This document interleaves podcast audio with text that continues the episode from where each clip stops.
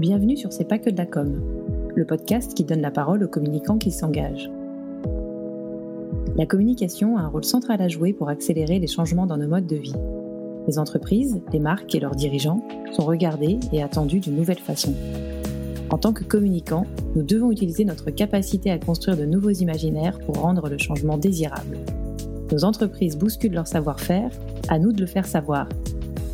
Apporter aux entreprises, aux marques, aux dirigeants des bénéfices d'image durables et puissants, voilà pour moi les vrais moteurs de la communication qui doit désormais réconcilier efficacité et utilité sociétale.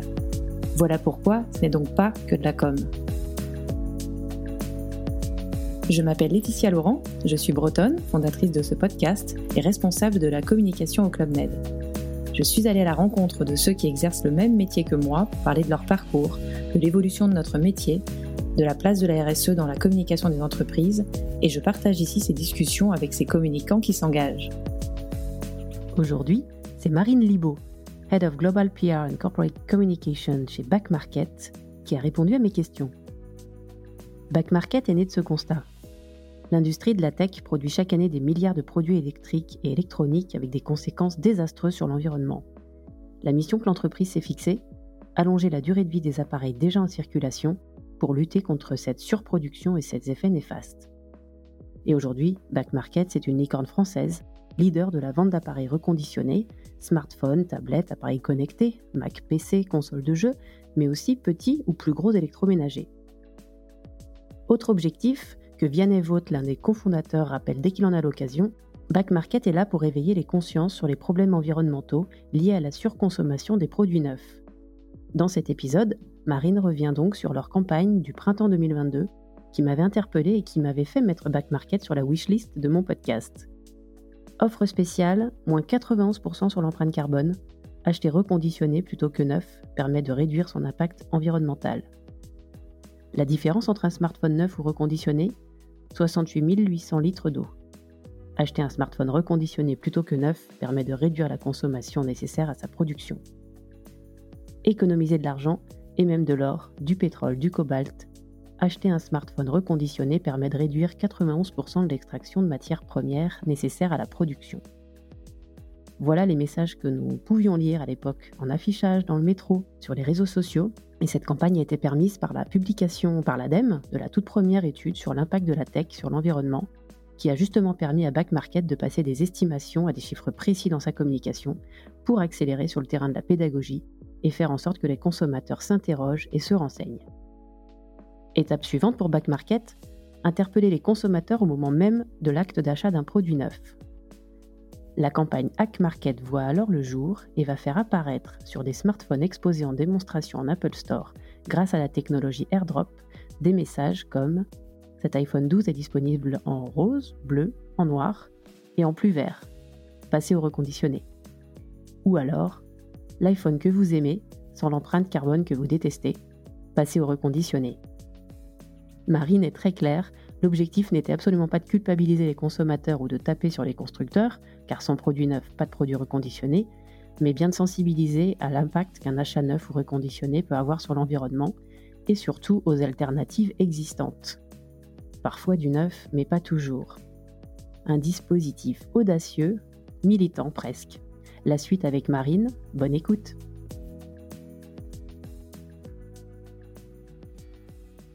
Bonjour Marine. Bonjour Laetitia, merci beaucoup pour l'invitation. Mais avec plaisir, merci à toi pour ton temps. On va rentrer dans le vif du sujet. Euh, est-ce que tu peux nous dire qui tu es Marine et revenir un peu sur les grandes lignes de ton parcours avant qu'on parle de, ton poste et surtout de ton périmètre euh, actuel? Oui, bien sûr. Donc moi, il y a très longtemps maintenant, j'ai fait euh, j'ai une licence de droit et après j'ai fait un master en communication. Je voulais être attachée de presse dans la musique. J'ai commencé dans le label Pias à Paris et finalement, après quelques, enfin un an, j'ai bifurqué en agence de relations presse, où je suis tombée amoureuse des startups et de comment on peut raconter leur histoire et découvrir en fait sans cesse des entrepreneurs hyper inspirants qui avaient des projets souvent à impact en plus dans l'agence où je travaillais. Et donc c'est comme ça que je suis vraiment restée attachée de presse à proprement parler. j'ai monté mon agence ensuite et, c'est là où j'ai commencé à travailler pour Back Market, qui était mon premier client. Donc il y a six ans maintenant, j'ai décidé de rejoindre l'entreprise en interne il y a maintenant deux ans. Voilà pour le, parcours. Donc vraiment le cœur attaché de presse à 100% au départ. je me suis élargie un petit peu plus quand je suis arrivée en interne parce que forcément on est quand même assez couteau suisse et on travaille sur plein plein de sujets différents. Mais, j'ai une formation très attachée de presse. D'accord. Alors Back Market, une entreprise française créée il y a presque dix ans, en 2014. Au départ, l'idée vraiment, c'est l'industrie de la tech produit chaque année des milliards de, produits électriques, électroniques, avec des conséquences plutôt désastreuses sur l'environnement. Et donc l'objectif au départ, c'est d'allonger la durée de vie des appareils qui sont déjà en circulation pour lutter contre bah, cette superproduction finalement, ou même cette surproduction, et, tous ces effets néfastes. Et aujourd'hui, Back Market, c'est le leader tout simplement de la vente d'appareils reconditionnés, smartphones, tablettes, appareils connectés, Mac, PC, console de jeu, mais aussi petits et même gros électroménagers. On pense souvent au smartphone, mais, mais, pas seulement, loin de là. Et euh, l'entreprise est présente sur plus de 16 pays. Euh, moi, c'est ce que j'ai un peu découvert. Euh, je ne m'imaginais pas l'étendue de, l'activité. Mais voilà, Back Market est, est, devenue une licorne française il y a deux ans. Et un peu plus de 600 personnes travaillent aujourd'hui pour permettre finalement aux consommateurs de donner euh, une, nouvelle vie à, leurs machines, à leurs appareils, grâce à la réparation et l'économie circulaire. Et j'ai aussi pu lire que, côté peut-être si on se place plutôt consommateur, l'objectif est aussi de rendre les produits reconditionnés aussi fiables que désirables.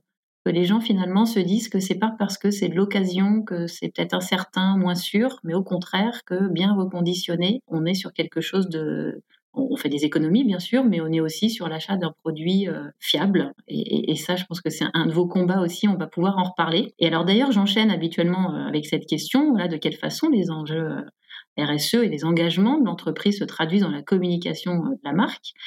cette fois, avec Back Market, l'économie circulaire, la, la, durabilité sont finalement au cœur de votre ADN et de votre business model depuis l'origine, puis votre création, et donc au cœur de vos grandes campagnes de communication. Et peut-être est-ce que tu peux revenir euh, pour nous sur quelques-unes des grandes campagnes euh, de back market En tout cas, euh, moi j'aimerais bien en savoir plus sur la campagne du printemps 2022 qui m'avait interpellée et qui m'avait d'ailleurs fait mettre back market sur ma wish list pour ce podcast. C'est une campagne, tu en parleras mieux que moi, mais qui relevait un peu de la publicité comparative. Et j'ai souvenir de grands messages qui disaient la différence entre le neuf et le reconditionné, 68 800 litres d'eau, par exemple. Et il y avait aussi offre spéciale, moins 91% sur l'empreinte carbone. J'avais trouvé ça très impactant avec une, une charte graphique euh, voilà sur fond noir, une typo blanche, donc quelque chose d'assez euh, d'assez cash. Et si je m'arrête juste sur le sujet de l'eau, ce qu'on pouvait lire un peu en filigrane de cette euh, de cette campagne et de ce message, c'est que produire un nouveau smartphone, ça nécessite environ 83 000 litres d'eau. Alors quand on a dit ça, on se rend pas forcément bien compte, mais si on privilégie un produit reconditionné, 82% de ces 80 000 litres d'eau peuvent être économisés. Et en gros, les 80% de ces 82 000 litres d'eau, c'est à peu près 70 000 litres encore. Et si on compare ça à l'échelle d'une vie, ça pourrait correspondre à une économie de 2 litres d'eau par jour pendant 94 ans. Donc c'est donc énorme pour ne donner que cet exemple-là euh, du smartphone sur du, reconditionné. Mais pour les sceptiques qui nous écouteraient, voilà, je crois que le décor est planté. Est-ce que tu peux nous parler de cette campagne euh, et de tout le travail qui a été fait, je crois, avec euh, avec l'ADEME pour avoir ces chiffres et pour pouvoir communiquer auprès du grand public sur ces, chiffres-là et cette comparaison-là entre le, conditionné et le neuf. Oui, bien sûr. Alors en fait, euh, pour revenir, euh, pour faire un petit peu d'historique, on a toujours communiqué, nous de notre côté, auprès de nos clients, sur l'impact qui était évité en achetant du reconditionné, mais c'était que des estimations. Il n'y avait pas vraiment de chiffres. De grosses études et voilà, avec un, acteur assez légitime qui nous donnait ces chiffres-là. Donc en fait, en octobre 2020, on a contacté l'ADEME et on leur a demandé qu'ils s'intéressent d'un peu plus près à l'impact de la tech sur l'environnement. Et donc, on a lancé avec eux, on a travaillé, donc c'est leur étude à eux, hein, nous, on n'a rien financé du tout, mais on a vraiment été moteur pour qu'on puisse avoir des chiffres sur lesquels communiquer. pour se sentir en fait légitime aussi dans la communication et qu'on nous reproche pas d'inventer des chiffres. Donc l'ADEME a travaillé assez durement avec nous et des reconditionneurs pour avoir un maximum d'informations et pouvoir sortir du coup l'an dernier la première étude vraiment au niveau mondial qui a été faite sur l'impact de la tech. Donc ce qui était hyper intéressant, c'est qu'on a eu tout de suite bon la première partie de l'étude sur les smartphones reconditionnés, sur l'impact en fait d'un appareil neuf versus un appareil reconditionné. Et là on s'est dit c'est le moment en fait, il faut qu'on communique. ça fait des années en fait qu'on est assez frileux parce que finalement on n'a pas ces chiffres.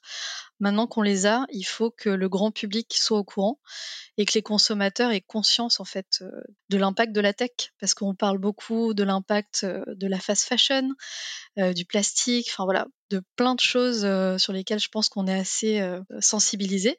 Et l'impact de la tech, c'était pas un sujet. Personne n'en parlait. On parlait beaucoup de l'impact du numérique, du, des data centers, etc. Mais de l'impact de juste acheter un téléphone neuf ou un appareil neuf, finalement très peu.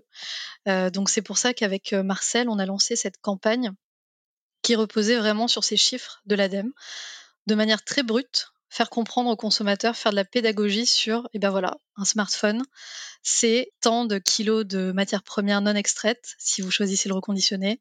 Euh, pour un appareil euh, neuf, il faut savoir que c'est 280 kilos de matières premières qui sont extraits, donc c'est énorme ça parle pas forcément à tout le monde parce qu'on peut ne pas se rendre compte. On se dit oui, bon, 280 kilos, euh, ou alors euh, sur les litres d'eau, pareil, on peut dire bon, finalement, c'est pas si énorme, mais on parle d'un appareil. Donc, on voulait aussi faire prendre conscience aux consommateurs sans être dans la culpabilisation et dans le, jugement. nous, notre idée, c'est pas de dire il faut absolument pas acheter de neuf, parce qu'encore une fois, les consommateurs font ce qu'ils veulent. Nous, on veut juste les aiguiller, leur montrer qu'il y a des solutions qui existent et que le reconditionné, ça en fait partie. Donc en fait, quand on a lancé cette campagne, on voulait faire de la pédagogie, sortir ces chiffres autrement que seulement par la presse, mais aussi que voilà les gens puissent le voir dans le métro, sur des panneaux d'affichage, et qui s'interrogent en fait, qu'ils aient peut-être envie euh, d'aller voir un peu plus loin, de, se renseigner sur ce qui était vraiment euh, cet impact. Euh, mais on s'est dit que ça allait pas forcément suffire, et c'est aussi pour ça qu'on a pensé à faire une campagne qui s'appelle Hack Market, qui a suivi en fait cette campagne Tech Impact et qui nous a permis là de voilà d'aller clairement euh, au moment du processus d'achat d'un produit neuf, d'aller interpeller des consommateurs euh, qui étaient dans des Apple Store et qui allaient euh, justement passer à l'acte peut-être d'acheter des produits neufs et de leur faire prendre conscience, bah voilà, de leur donner toutes les armes et toutes les informations nécessaires pour qu'ils, en pleine conscience, prennent la décision ou non d'acheter du neuf. On va reparler de cette campagne effectivement Back Market, là, qui a été une deuxième euh, étape assez marquante dans la communication de Back Market sur, euh, sur 2022. Je me disais juste, et j'avais retrouvé une citation euh, d'une des parties prenantes sur la, campagne comparative, en tout cas entre neuf et, et, reconditionné, qui disait que son chiffre officiel pour appuyer vos arguments, aucune régie, aucun, aucun réseau, aucune chaîne de télévision ou aucun réseau d'affichage n'aurait accepté de diffuser ces messages aussi qui challengeaient un peu un peu beaucoup même sur le terrain de l'écologie, euh, les Apple, Samsung, Huawei, pour pas les citer, plus globalement tous les, grands euh, acteurs de la, de la tech, euh, qu'il ne fallait pas fâcher. Donc c'était quand même, voilà, l'enjeu était d'avoir cette, ces chiffres issus d'une étude menée par un acteur indépendant. ensuite, il fallait quand même oser s'en servir. Est-ce que voilà, c'était la volonté de Back Market, de l'agence qui a challengé plus l'autre pour oser sortir les, chiffres comme ça de, façon assez, brute et assez cash, qui participent effectivement vraiment à plus que de la sensibilisation, euh, une espèce de militantisme de back market, mais qui est dans son rôle. Oui, en fait, on a toujours euh, été un petit peu activiste euh, et militant depuis qu'on a été créé. D'ailleurs, notre premier logo, c'était un drapeau de, de pirate. En fait, on avait tout à faire quand on s'est lancé en 2014. Le reconditionné, ça existait. C'est-à-dire qu'il y a déjà des, usines et des acteurs qui travaillaient dans le reconditionné, mais c'était pas connu. Je crois même, je veux pas dire de bêtises, mais que le, mot n'existait même pas dans le dictionnaire. Enfin, c'était pas quelque chose qu'on entendait. Maintenant, ça nous paraît limite normal. Je pense que la plupart des Français connaissent le terme reconditionné et savent ce que c'est. Mais à l'époque, c'était vraiment nouveau et, du coup, il y avait tout à faire. Donc, quand on arrive sur un marché où, en fait on est un acteur qui est pas connu parce qu'on se lance sur un marché qui n'est pas connu, on doit mettre les bouchées doubles à tous les niveaux et notamment sur la communication pour que non seulement on arrive à faire comprendre aux gens ce que c'est, mais aussi pourquoi nous on s'est lancé là-dessus et pourquoi aujourd'hui on est devenu le leader qui structure la catégorie. C'est aussi ça qui est très important. Et c'est pour ça que quand on a voulu communiquer sur, sur l'impact de la tech, en fait la question s'est même pas posée. On s'est dit, ça fait des années qu'on rêve d'avoir ces chiffres pour montrer au grand public l'impact de la tech et pour leur faire prendre conscience sans forcément taper sur le neuf, mais en leur donnant les clés. Comme je disais tout à l'heure, c'est vraiment euh, faire de la pédagogie et leur dire, OK, si vous voulez acheter du neuf, s'il n'y a pas de souci, on n'est pas là pour juger. Par contre, vous avez les clés maintenant pour savoir qu'en achetant du neuf, eh ben, c'est tant de kilos de matière première extraite, c'est tant de CO2 euh, émis, etc., etc. Donc c'est vrai que euh, c'était un choix et puis Marcel nous a très bien accompagnés là-dessus pour se dire il faut qu'on sorte ces chiffres et il faut que ce soit aussi facilement lisible on n'allait pas mettre 10 kilos de texte, des choses très compliquées. Il fallait que ce soit impactant et qu'en un coup d'œil, les gens se disent waouh, ok, je ne savais pas, j'ai appris quelque chose et c'était c'était le but de, la campagne. Et c'est comme ça qu'on peut effectivement modifier certains comportements. Alors il y a eu Hack Market, là comment enfoncer le clou un peu plus loin, et c'est important, tu le soulignes sans surprise, mais on va insister dessus sur le fait que votre objectif, et je l'ai lu plusieurs fois, n'est pas de de taper sur le neuf ou les acteurs du neuf, parce que sans neuf, il n'y a plus de reconditionné, donc il y a aussi une activité qui n'existe plus, et on sait bien que demain, on va pas pouvoir se passer de téléphone.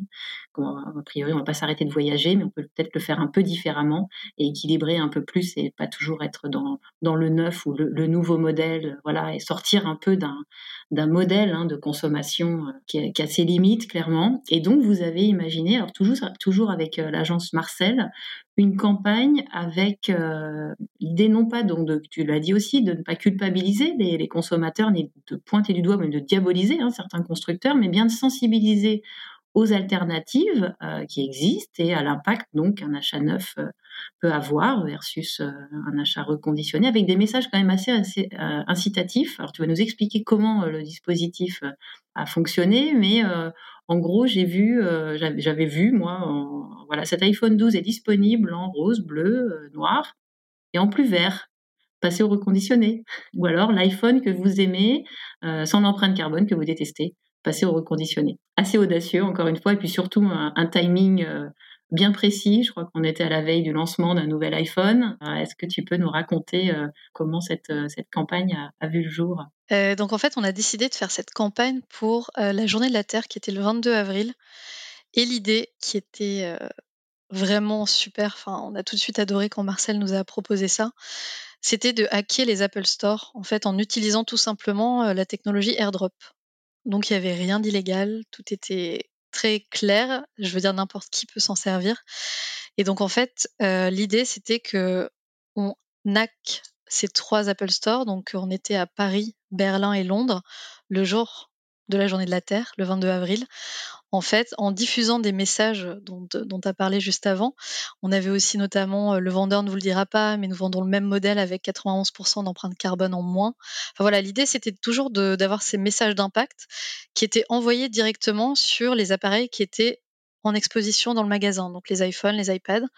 Donc ça veut dire que les consommateurs euh, ce jour-là qui étaient dans l'Apple Store, dès qu'ils prenaient un téléphone, hop, en fait, il recevait le, message en airdrop, donc il pouvait ou non l'accepter. Généralement, il acceptait, et là, voilà, ils avaient ce message qui s'affichait et qui redirigeait ensuite sur le, site de Back Market. Donc c'est vrai que ça a pas mal interpellé. Euh, il y a même des gens qui sortaient en disant ah ouais, mais je je savais pas du tout, euh, c'est fou. Enfin voilà, ça a été un gros succès. On a fait, euh, on a filmé, on a fait une vidéo euh, qui a été vue plusieurs millions de fois euh, sur, sur YouTube. Donc ça a vraiment eu un gros impact en termes de visibilité. Et le pari était gagné en fait. On, voulait faire quelque chose d'assez intelligent. L'idée c'était pas d'aller dire que Apple c'était le mal incarné, mais toujours pareil dans cette idée d'aller faire un peu de pédagogie et de se dire que quel meilleur moment que le, moment où les consommateurs vont peut-être passer à l'achat d'un produit neuf pour leur rappeler en fait l'impact de la tech?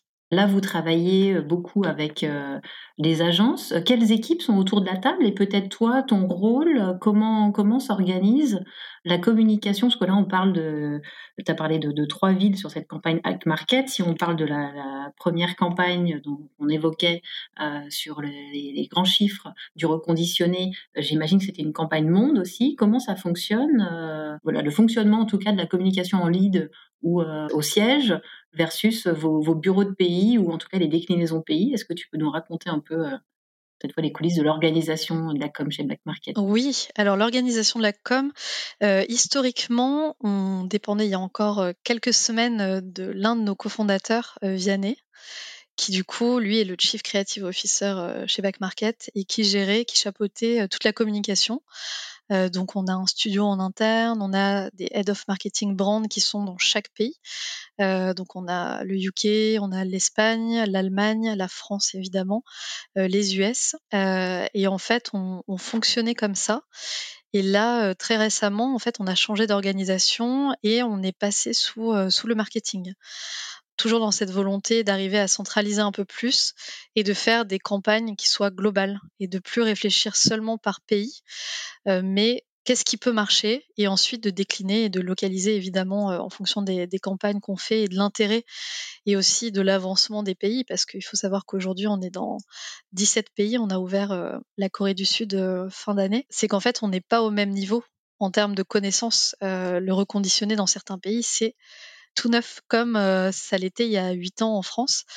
Donc c'est vrai qu'on peut ne pas avoir les mêmes messages. Il y en a où on va parler de prix, d'autres plutôt de l'impact, et d'autres où on est obligé de partir de zéro vraiment pour bah, faire de la pédagogie autour de tout simplement qu'est-ce que le reconditionné, quelle est la différence avec la seconde main, l'occasion, parce que ça c'est souvent des choses que les que les consommateurs peuvent confondre. Donc, euh, donc c'est aussi pour ça que on s'est réorganisé pour pouvoir avoir un impact beaucoup plus gros euh, au niveau central et ensuite avoir voilà euh, des campagnes qui sont localisées en fonction des, des, pays. Oui, parce que versus la seconde main, le reconditionné est garanti. Exactement. Il y a des garanties des assurances aussi. Donc c'est là où, enfin déjà ils sont vérifiés par des professionnels, là où sur de l'occasion, euh, ça peut être entre particuliers, donc personne ne va aller vérifier euh, les appareils en question. Mais là sur le reconditionné, du coup vérifié par des professionnels, réparé si besoin, et ensuite euh, forcément garanti et on peut souscrire à des assurances.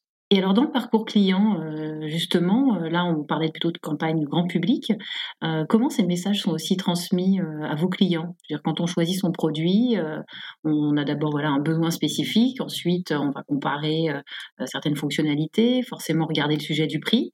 À quel moment dans le parcours d'achat ces messages et cette pédagogie revient ou est insérée? Alors nous, c'est sur les fiches produits.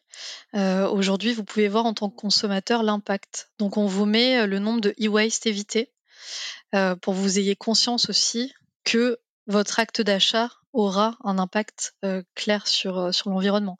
Même si parfois on peut se dire c'est vraiment une toute petite échelle et peut-être tant que consommateur, acheter un téléphone, éviter 200 grammes de e-waste, ça va pas changer la face du monde, mais en fait, c'est aussi créer une habitude, créer ce bouche à oreille qui va faire que les gens vont s'engager euh, petit à petit et vont être de plus en plus nombreux à se dire, mais en fait, euh, si on fait tout ça, clairement, on aura un plus gros impact. Et maintenant qu'on a les chiffres et qu'on peut le prouver, c'est d'autant plus facile euh, d'interpeller nos consommateurs et de leur dire, voilà l'impact que tu as. Et donc on l'utilise aussi côté CRM quand on envoie des newsletters à nos clients pour leur dire eh ben voilà ce que tu as évité comme tonne de, de CO2 comme kilo de e-waste quand tu as fait ton achat. Donc ça c'est vrai que c'est très apprécié parce que c'est pas forcément des informations que, les consommateurs vont aller chercher d'eux-mêmes.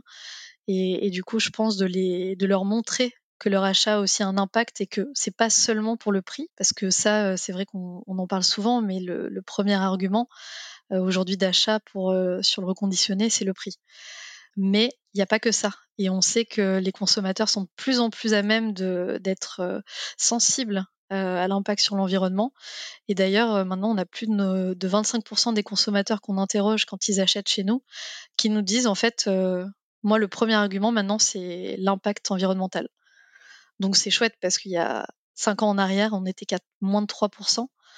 Donc on voit aussi que toute la communication qu'on fait sur le site, sur les fiches produits, mais aussi nos grosses campagnes, ont vraiment un impact sur bah voilà, la connaissance qu'ont vont avoir les consommateurs. Et tout type de consommateur d'ailleurs, parce qu'effectivement, le reconditionné au départ, ça répondait peut-être d'abord à un sujet d'économie. Et quand on voit le prix d'articles, euh, voilà, d'appareils électroniques euh, neufs, c'est un budget. L'obsolescence programmée renforce encore et euh, augmente encore ce budget. Je pense que c'était effectivement un, des enjeux de départ, mais on sent bien que, que l'aspect économie circulaire n'est plus seulement audible des nouvelles générations, mais de tout type de génération et que la façon de consommer, en tout cas, il peut y avoir d'autres façons de consommer et que le reconditionner a toute sa place dans, dans nos vies. On a parlé campagne grand public, euh, marketing, euh, euh, la CRM aussi. Comment, sur les réseaux sociaux, ces campagnes ont forcément été déclinées Quel retour, quel accueil vous avez pu avoir sur tous ces éléments portés à connaissance comme ça de, du grand public? On a eu des très très bons retours l'an dernier parce qu'en fait, encore une fois, les, les gens étaient friands, je pense, d'en apprendre plus et de se dire, enfin, de nous voir aussi communiquer beaucoup plus qu'avant, parce que comme je le disais, on a eu un peu ce, syndrome de l'imposteur de, dire, en fait, par définition, notre business, il est meilleur pour l'environnement. Donc, forcément, on communique dessus, mais en même temps, on n'a pas les preuves de ce qu'on avance. Et donc là, je pense qu'il y a eu aussi ce shift de, des consommateurs qui ont vu qu'on insistait beaucoup plus sur l'impact parce qu'on avait des preuves. Et, c'est vrai qu'on a eu des très bons retours, des gens qui nous demandaient aussi beaucoup plus d'informations par rapport à ce qu'on communiquait. Donc en nous disant ah bon, mais je savais pas. Est-ce que vous pouvez faire des équivalences sur pour nous aider à comprendre? Parce que forcément quand on va donner X centaines de milliers de litres d'eau, bon, euh, comme tu l'as très bien fait tout à l'heure, tu l'as traduit en nombre d'années et en litres par personne, et là c'est tout de suite plus parlant. Donc c'est vrai qu'on a eu ce genre de, retour aussi de, faire un peu plus de pédagogie sur qu'est-ce que ça veut dire clairement euh, quand on évite euh, X kilos de CO2, c'est quoi concrètement? Enfin, ça correspond à quoi? Pareil pour le e-waste. Donc ça nous a aidé aussi en interne à se poser les bonnes questions, à se dire comment on va communiquer là-dessus, parce que peut-être que juste en donnant des chiffres, c'est pas assez audible. Peut-être qu'il faut qu'on fasse des traductions dans chaque pays pour que ça soit très représentatif pour un consommateur lambda en fait.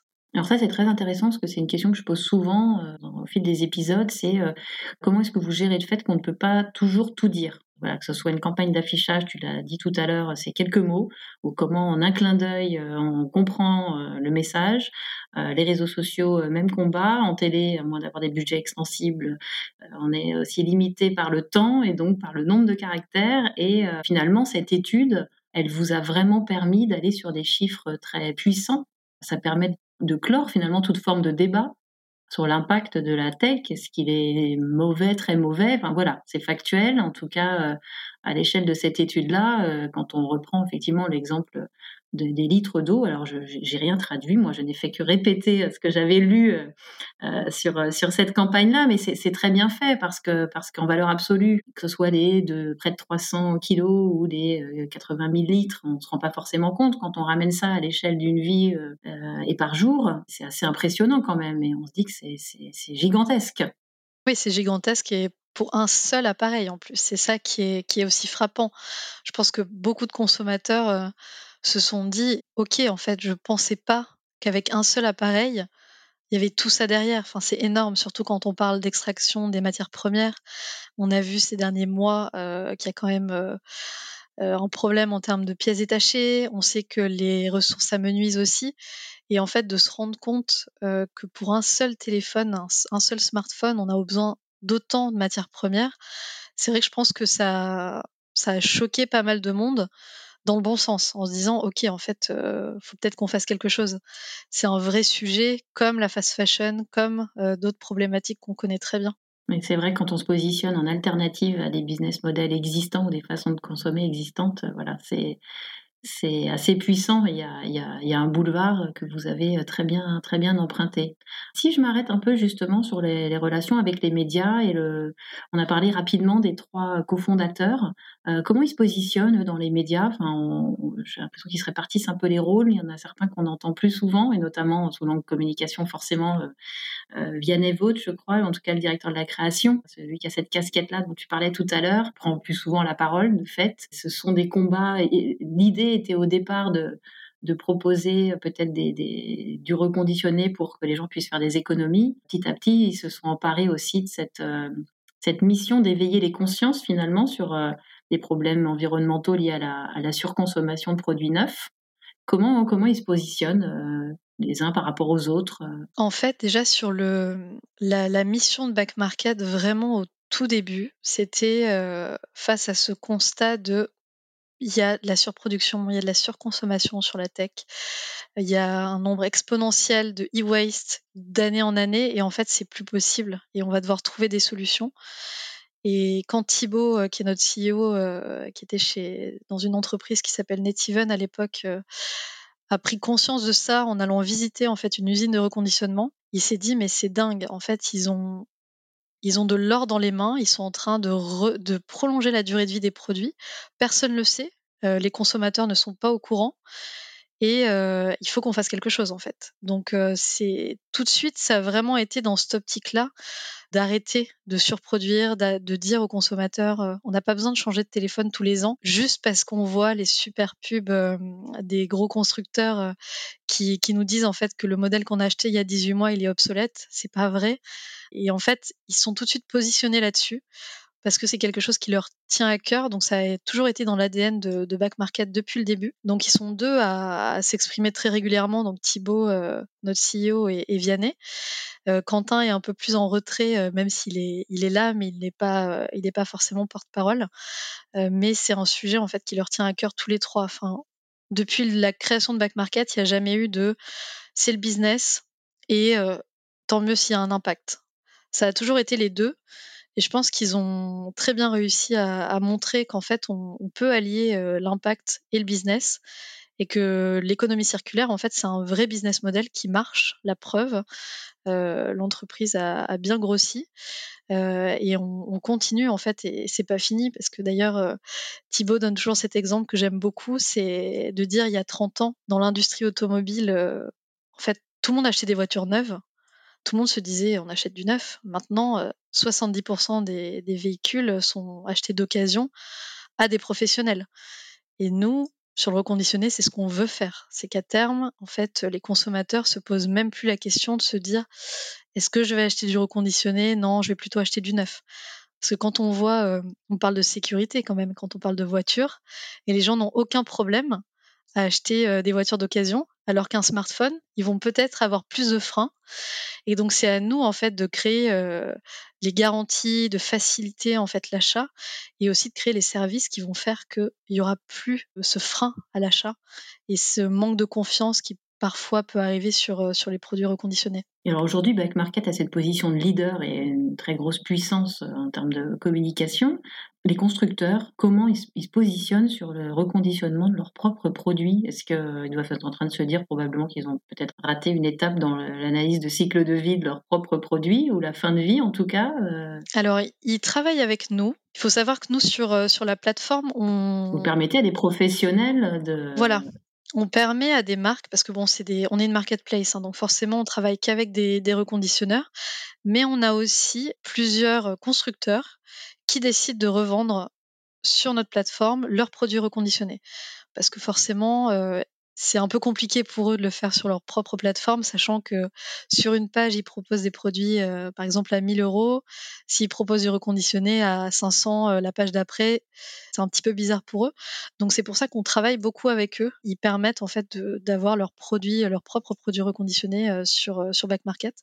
Donc ça, c'est quelque chose qu'on qu développe pas mal, que ce soit en France ou, à l'étranger. Et après, je pense qu'il y a aussi cette prise de conscience des acteurs un petit peu plus traditionnels qui sont des, des, grosses entreprises françaises qui ont pris conscience qu'en fait, il faut qu'ils fassent quelque chose avec les, leurs produits. Il faut qu'ils leur donnent une seconde vie. Il faut qu'ils proposent aussi euh, du reconditionné.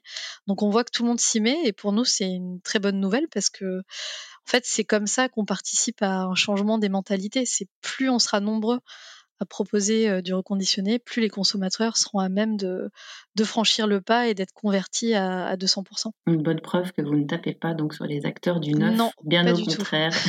S'il en fallait une, la voilà.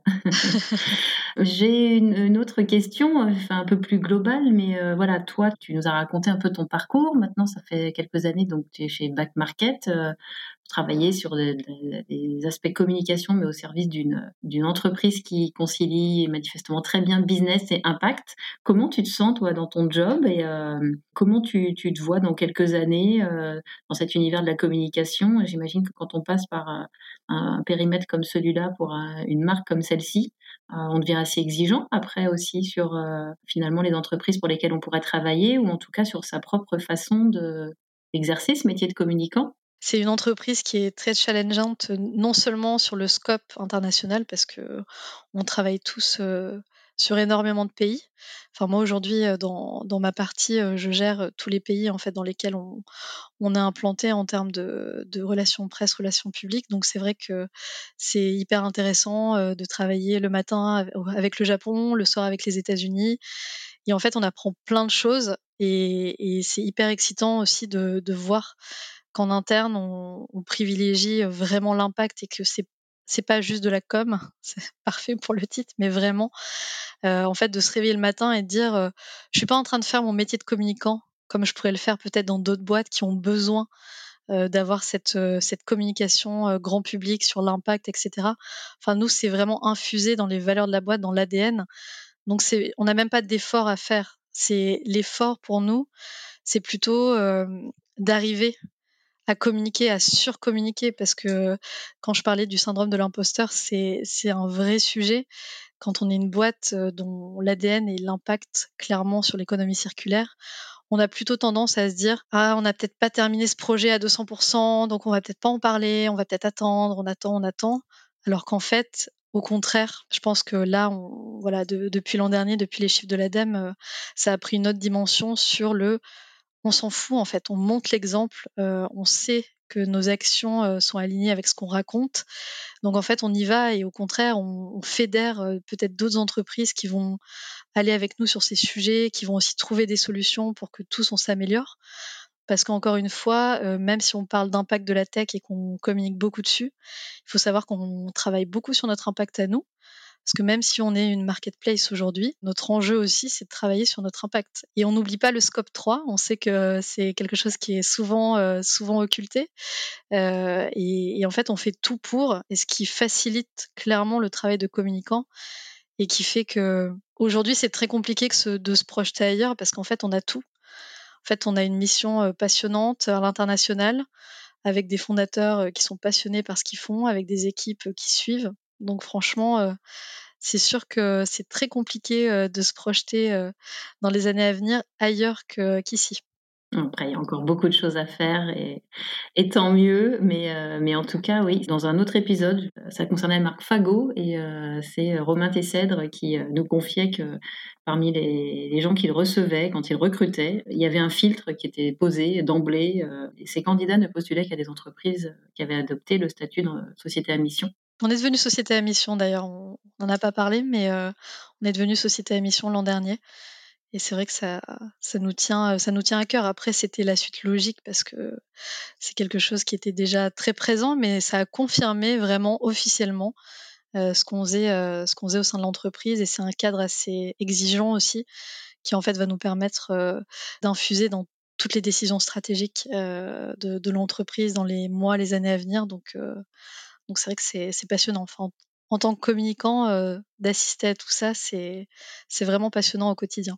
L'occasion d'aller euh, effectivement peut-être un, petit cran plus loin, puisque c'était déjà, ça faisait, déjà partie de la stratégie, du business model et puis de, voilà, des, critères probablement de toutes les décisions qui peuvent être prises. Mais, euh, ça permet de formaliser et, et, puis de communiquer encore une fois sur la volonté de l'entreprise Passionnant. Euh, peut-être une question euh, qui était alors que je ne pose pas forcément d'habitude, mais, mais qui m'intéresse aussi, c'est qu'en termes de marque employeur, ça doit aussi euh, faire beaucoup de bien. côté recrutement, je parlais de alors 600 personnes, je ne sais pas si le chiffre est, le chiffre est exact. On est, on est à 700. 700 maintenant, voilà. On est à 700, oui. J'imagine que ça donne du sens, voilà, on en a parlé au métier de communicant, mais finalement à, à tous les gens dans l'entreprise. il doit y avoir une, une forte adhésion aussi à cette mission et aux, valeurs de la marque. Euh, les gens doivent se sentir euh, plutôt bien et plutôt engagés dans cette démarche aussi à tous les niveaux.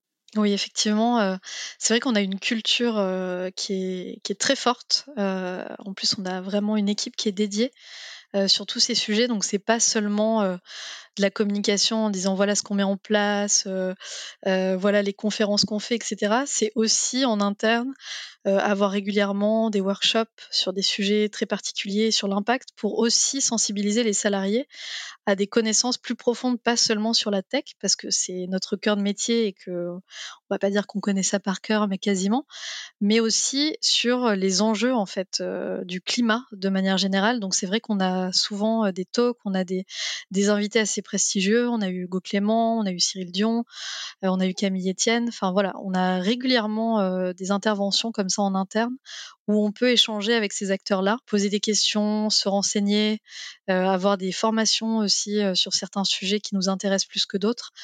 Donc c'est vrai que c'est une vraie culture. Enfin, arriver chez Back Market aujourd'hui, c'est pas juste se dire euh, bah, c'est super, la mission de l'entreprise c'est ça, donc on est tranquille, on n'a rien à faire d'autre. Non, c'est un engagement aussi personnel de se dire, euh, bah, en travaillant dans cette entreprise-là, j'ai aussi accès à un puits de connaissances euh, sur d'autres sujets qui nous permet bah, de, d'améliorer nos connaissances et d'avoir un fort sentiment d'appartenance aussi à l'entreprise. Et ça, c'est vraiment euh, quelque chose sur, laquelle, lequel les, fondateurs ont voulu miser dès le départ. Euh, donc, on a beaucoup entendu parler il y a quelques années des Chief Happiness Officer, mais nous, c'est, euh, on a un, Chief Culture Officer, si je peux dire ça, qui s'occupe euh, voilà, de la culture de l'entreprise au sens large, donc euh, sur le côté très environnement, mais aussi la culture plus large sur le cinéma, la musique, etc.